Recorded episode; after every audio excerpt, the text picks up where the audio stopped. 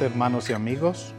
Estoy feliz y agradecido de este honor que el Señor me brinda de poder traer nuevamente la palabra a todos ustedes. En el día de hoy estaremos continuando con el estudio de la Carta de Santiago que iniciamos hace unos meses, y donde estudiamos los versículos 1 al 8 del capítulo 1. En esa clase vimos algunos principios muy prácticos que nos ayudan como creyentes a perseverar con gozo en medio de las pruebas. Si no pudieron ver esa clase anterior, abajo en la descripción les dejamos el enlace para que puedan eh, verla. En la clase que estaremos dando hoy, abarcaremos los versículos 9 al 12 de este mismo capítulo 1 de Santiago en donde veremos cómo vivir esperanzados en medio de las pruebas. Vimos en la clase anterior cómo vivir con gozo en medio de las pruebas, ahora es cómo vivir esperanzados en medio de las pruebas. Si estás pasando por un momento difícil en tu vida, esta clase te va a ayudar a enfrentar esa situación con una perspectiva adecuada y con los ojos puestos en el cielo. Si no es tu caso y no estás pasando por esa situación complicada, esa situación difícil, este estudio te ayudará a prepararte para enfrentar las pruebas que vendrán con la esperanza y confianza en el Señor. Vamos a orar. Bendito Padre, Rey Celestial, alabado sea tu nombre. Estamos agradecidos, oh Señor, por este privilegio, este honor de poder compartir la palabra con los hermanos. Oh Señor, te pido tu dirección para predicar, para enseñar fielmente lo contenido en esta porción de tus escrituras. Oh Señor, utiliza este tiempo para edificarnos, para nosotros prepararnos para enfrentar las pruebas con la esperanza puestas en la eternidad. Ayúdanos, oh Padre, en Cristo Jesús. Amén.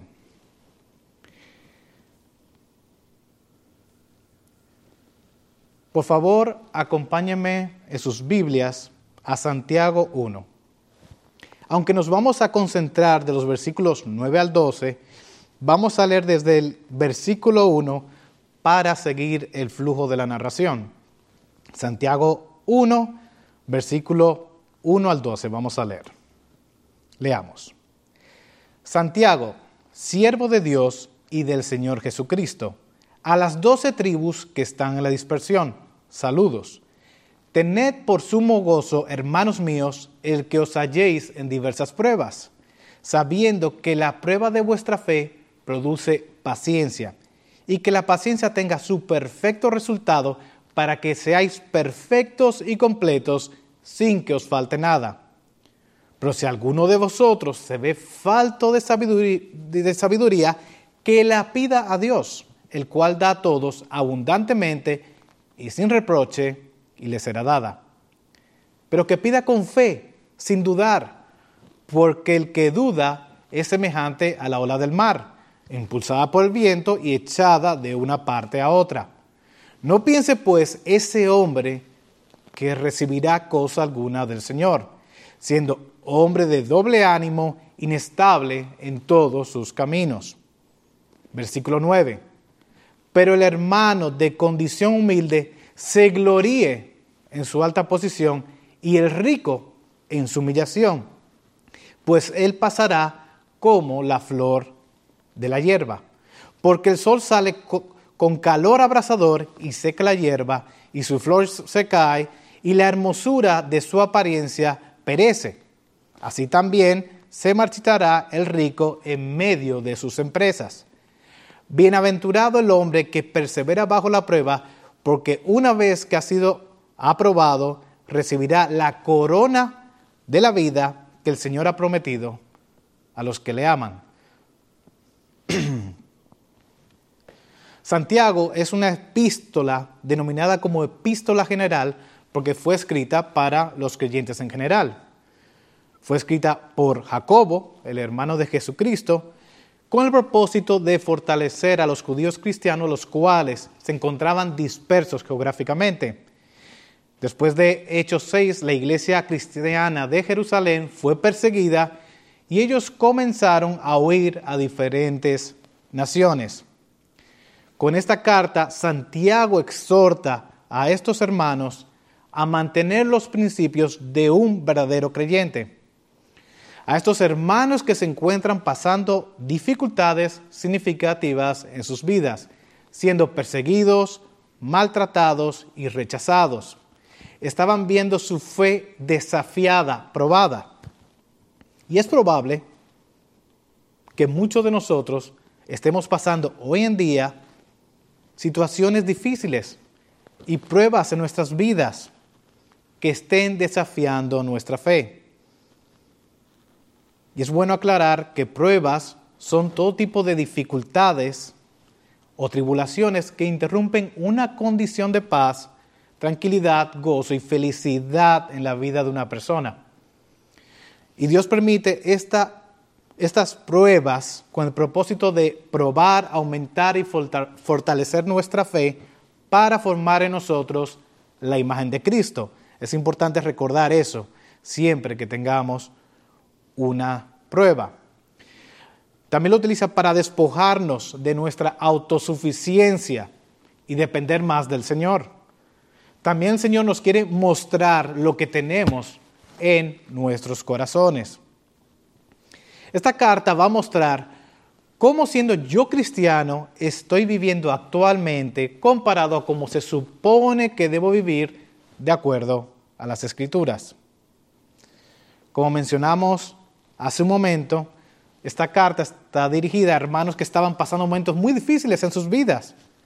Y esta es la razón por la que Santiago después de indicar a quién va dirigida esta carta, trata desde el versículo 2 hasta el 12 con la manera en cómo estos creyentes debían enfrentar las pruebas y las dificultades en su vida.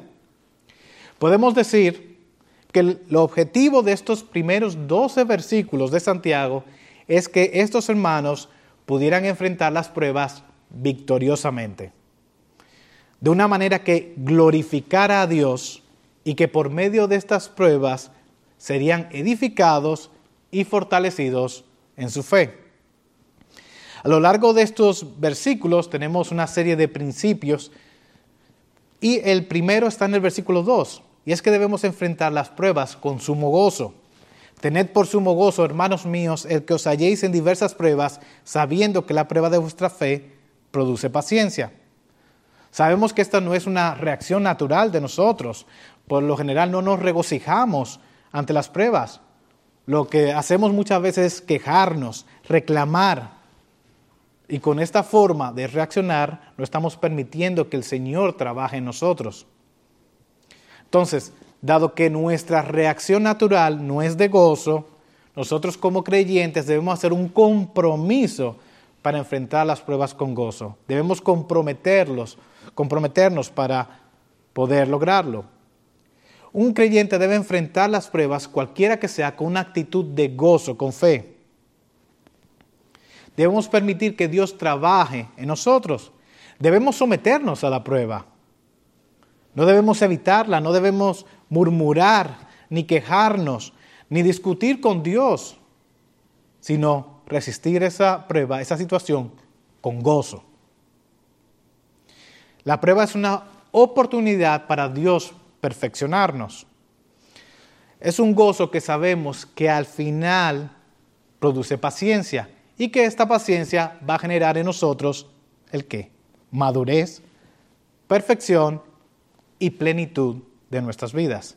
Miren cómo dice el versículo 4, y que la paciencia tenga su perfecto resultado para que seáis perfectos y completos sin que os falte nada. Y yo te pregunto, cuando llegan las pruebas a tu vida, ¿cómo tú reaccionas? ¿Cómo la enfrentas? ¿Corres? ¿Le das la espalda? ¿Peleas? ¿Discute? ¿Discutes? ¿Te escondes? La Biblia es un espejo en donde el Señor nos muestra nuestros pecados, nuestras áreas que no andan bien. ¿Qué te está mostrando en esas, bajo esas circunstancias? Y tengo que ser sincero, a mí me ha mostrado muchas ocasiones que no he reaccionado ante la prueba como el Señor manda que yo lo haga. Esto es una lucha constante para mí. Por eso es mi oración siempre, yo poder tener presentes estos principios en todo momento para no decepcionar al Señor, para cuando venga esta situación, esta prueba, yo enfrentarla de una manera bíblica que agrade al Señor. Y si tu reacción implicó que tú afectaras a alguien, debes ir con humildad a pedir perdón de forma sincera a esta persona.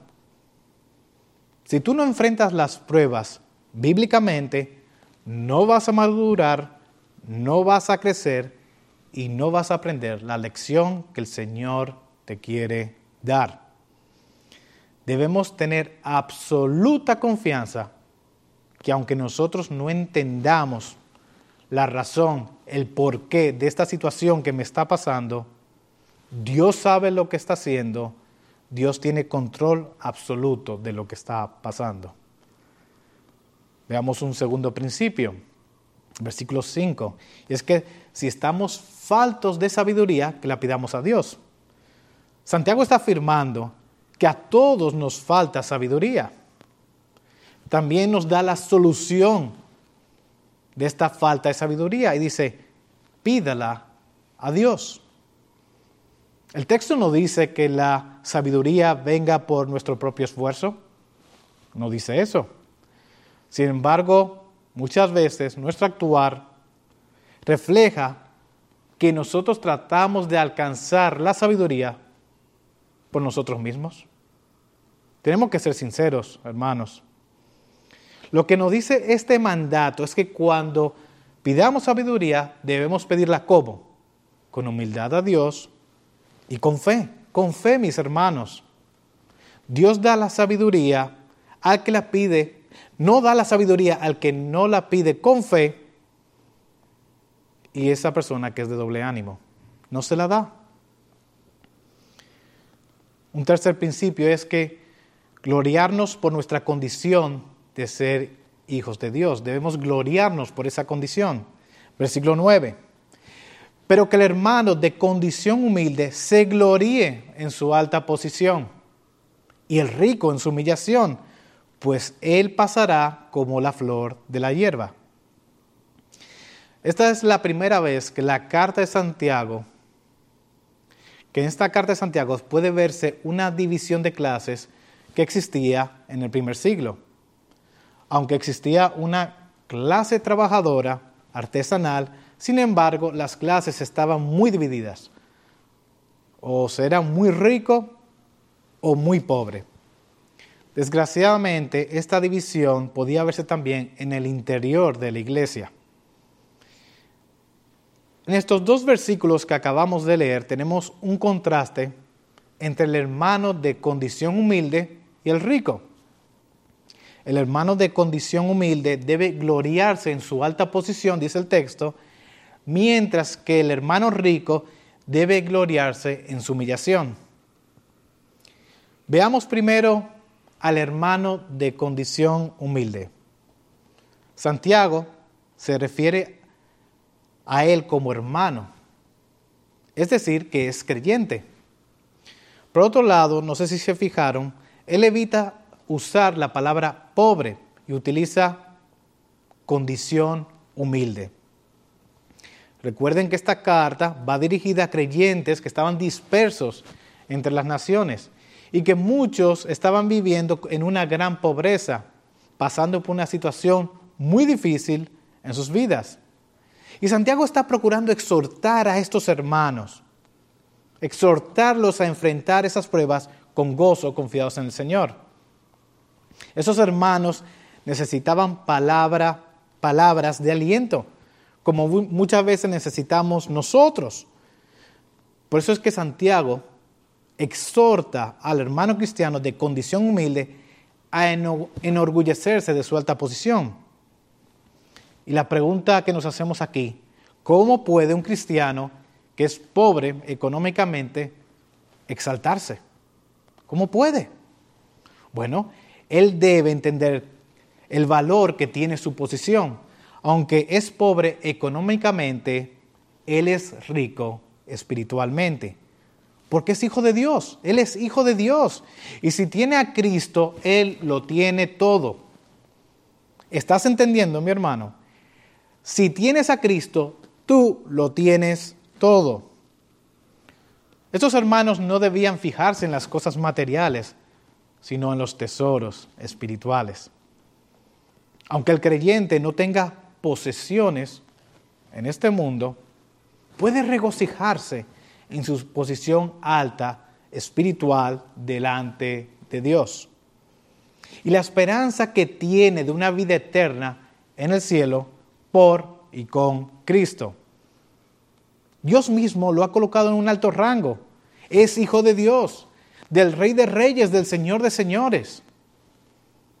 Y este hermano debe enorgullecerse de esa condición, de esa condición espiritual que tiene de ser declarado hijo de Dios. Ahora es un miembro de la familia de Dios y tiene una alta posición en Cristo.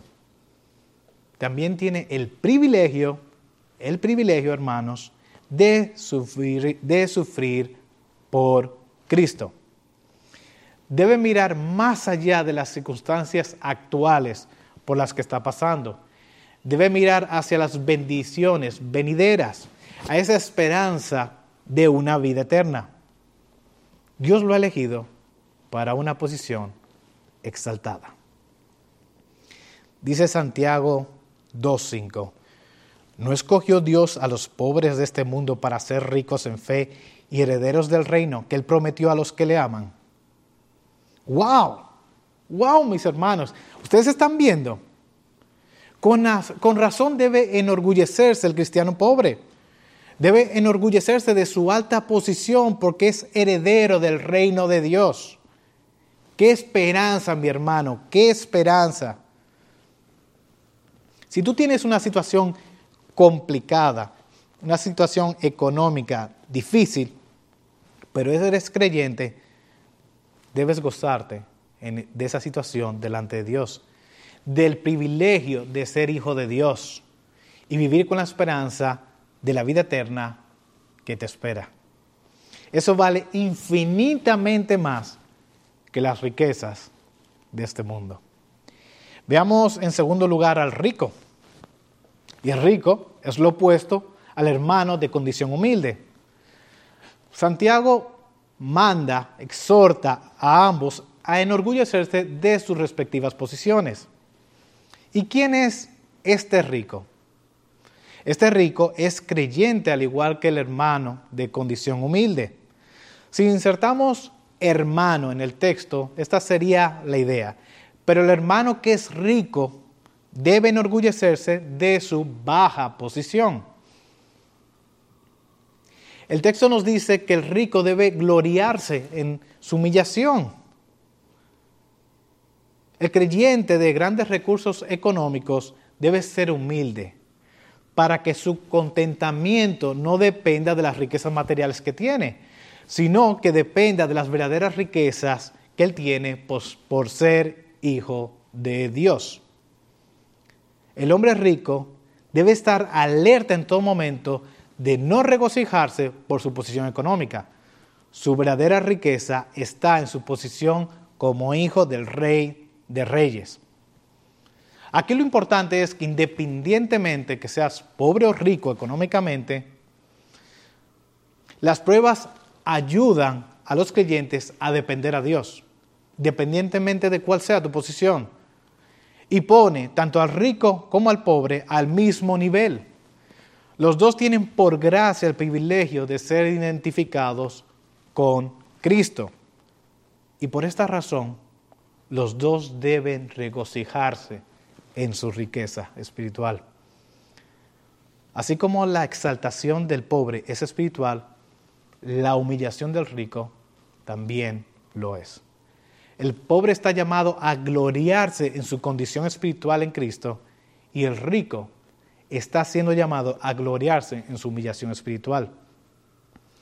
Reconocer que las riquezas no le hacen ser superior a los demás tiene muchísimo más valor que todo lo que él pueda poseer. El rico ha experimentado la desilusión de que lo material no le satisface y por lo tanto las riquezas han dejado de ser su gloria. Tiene algo superior en lo cual gloriarse, que ser hijo de Dios. Dice un comentarista, la humillación del rico entonces es una humillación del alma, una disposición del corazón. Es la actitud de un hombre cuyo orgullo en los bienes materiales ha sido destrozado. Ahora, él sabe que toda gloria mundanal es perecedera y que la verdadera riqueza consiste en las cosas que son eternas. En esta nueva forma de ver las cosas es que se gloria. Estas actitudes son el resultado de la obra de la sabiduría divina que Dios nos ha dado para evaluar nuestras vidas. El pobre debe dejar de concentrarse en su pobreza y el rico debe dejar de concentrarse en sus, en sus riquezas. Por la fe, ambos son iguales a Cristo. La cruz nos nivela a todos. El verdadero deleite del rico cristiano debe estar en los privilegios espirituales que el Señor le ha dado. Las riquezas no pueden producir gozo espiritual, sino carnal. Solo el Espíritu de Dios puede producirlo. El rico debe evitar deleitarse en las riquezas y gloriarse en los privilegios que Dios le ha dado. Leamos otra vez, versículo 9. Pero que el hermano de condición humilde se gloríe en su alta posición y el rico en su humillación, pues él pasará como la flor de la hierba, porque el sol sale con calor abrasador y seca la hierba y su flor se cae y la hermosura de su apariencia perece. Así también se marchitará el rico en medio de sus empresas. Santiago está aquí describiendo las condiciones climáticas de Israel. Los campos florecen en febrero y se secan por completo en mayo. La causa principal de esta sequía es el calor abrasador del sol acompañado por viento ardiendo del desierto. Esta combinación hace que las plantas se marchiten rápidamente y que la flor y su belleza desaparezcan en horas. Cuando el viento sopla día y noche desde el oriente, el aspecto del paisaje cambia dramáticamente. Hace casi dos meses compré por internet un, lo que se llama un huerto elevado y lo instalé en el balcón. Este es un huerto de madera, muy bonito por cierto, y que tiene ocho secciones para uno sembrar diferentes eh, cosas. También adquirí un kit con diferentes semillas para sembrarlas, obviamente. Una de las plantas que sembré fue la albahaca, que por cierto se da muy rápido y es fácil, para aquellos que se quieren animar a tener un huerto. El punto es que me documenté y el riego para este tipo de plantas era, debería ser diario y abundante, y así lo he cumplido. un día ya con albahaca de algunos 15 centímetros de altura, sufrimos este calor abrasador de Santo Domingo. Imagínense, eh, desde un balcón, un sexto piso, donde da algunas 11 horas de sol directo al día. Esto marchitó las plantas. Gracias a Dios eh, recuperé algunas, se recuperaron algunas albahacas, pero otras murieron totalmente. Del mismo modo que se marchitan las plantas, se marchitará el rico. Ciertamente, las posesiones terrenales del hombre pueden desvanecerse, desaparecer de un momento a otro. Versículo 12. Bienaventurado el hombre que persevera bajo la prueba, porque una vez ha sido aprobado, recibirá la corona de la vida que el Señor ha prometido a los que le aman. Fíjense que Santiago llama bienaventurado, feliz, afortunado al creyente que resiste bajo la prueba. Aunque la prueba sea dolorosa, no importa. El creyente se concentra en el resultado final, en la victoria. Esta persona no duda de Dios y su fe es verdadera, porque ha perseverado bajo la prueba como lo hizo Job. En la antigüedad, en las competencias griegas, al atleta campeón se le colocaba una corona en la cabeza y era una especie de diadema que tenía eh, formado por hojas de laurel. Esta corona, hecha de hojas de laurel, obviamente se iba a marchitar con el paso de los días. Pero la corona que habla el texto es la corona de vida que Dios nos dará. Es la vida eterna. Y esta nunca se marchitará. No se marchita, señores. Es la recompensa que Dios ha prometido que dará a sus hijos cuando estemos en los cielos. ¡Wow, mi hermano! ¿Tú escuchaste bien? ¿Has escuchado bien? Es la recompensa que Dios ha prometido que dará a sus hijos cuando estemos en los cielos. ¿Estás esperando esta recompensa con anhelo? ¿Cuál es tu corona? ¿La de laurel que se marchita o la de la vida, eterna?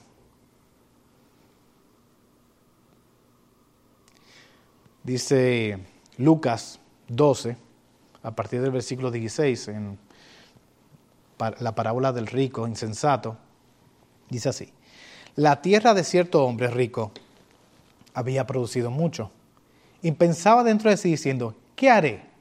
Ya que no tengo dónde almacenar mis cosechas. Entonces dijo, esto haré, derribaré mis graneros y edificaré otros más grandes, y, allí almacenaré todo mi grano y mis bienes. Y diré a mi alma, alma, tienes muchos bienes depositados para muchos años, descansa, come, bebe, diviértete. Pero Dios le dijo, necio, necio, esta misma noche te reclaman tu alma y ahora, ¿para quién será lo que has provisto? Así es el que acumula tesoro para sí y no es rico para con Dios. Mateo 6, versículo 19, versículos 19 al 21, y leo de la Reina Valera 1960. No os hagáis tesoros en la tierra donde la polilla y el orín corrompen y donde ladrones minan y hurtan, sino haceos tesoros en el cielo donde ni la polilla ni el orín corrompen y donde ladrones no minan ni hurtan. Porque donde esté vuestro tesoro, allí estará también vuestro corazón. Mis hermanos, nosotros debemos estar alerta, estar alerta para no cometer el grave er-, error de escoger como tesoro las riquezas que se quedan en el mundo. Siempre hay algo ante los ojos del corazón que es considerado como la mejor cosa del mundo. Ese es nuestro tesoro. Hay gente que siente una gran satisfacción al ver cómo su cuenta bancaria crece. La pregunta es, ¿para qué acumula? Tenemos que tener mucho cuidado, mis hermanos, de que mis riquezas, las riquezas, no desplacen mi confianza de la provisión del Señor. Y es posible que no tengas esas riquezas, pero lo deseas tanto, es tanto tu tesoro, que esté desplazando esa confianza que debes de tener en la provisión del Señor. Las verdaderas riquezas son las del cielo, no olviden eso. Si nosotros hacemos de las cosas celestiales nuestro tesoro, se almacenarán sin pérdida, pues están bien seguras en las manos de Dios. Es un gran estímulo para nosotros saber que si nosotros almacenamos nuestros tesoros en el cielo, allí va a estar seguro, porque allí ni la polilla ni el orín corrompen y los ladrones no minan ni hurtan. Es una herencia incorruptible que no se puede perder, incontaminada que no se puede deteriorar, reservada total, con total seguridad en los cielos para nosotros. Para nosotros, mi hermano. Ahora yo te pregunto, ¿dónde estás acumulando tus tesoros? Seamos sinceros, hermanos. Seamos honestos. ¿Estás realmente acumulando tesoros en el cielo? ¿O los estás acumulando aquí en el mundo? ¿Está tu mirada dirigida hacia el Señor? ¿Dónde tienes puestas tus esperanzas? ¿En tu cuenta bancaria? ¿En tus bienes? ¿En tus acciones? ¿O la tienes puesta en Cristo? Que el Señor examine nuestros corazones y nos dé entendimiento de este tema tan importante, que Él nos dé una perspectiva divina. Vamos a orarle y pedirle a nuestro Señor que nos muestre dónde yo he estado y pidámosle perdón, arrepintámonos. Si has tenido tu esperanza mal enfocada, pídele a Cristo que te perdone, pídele a Cristo que tenga misericordia de ti.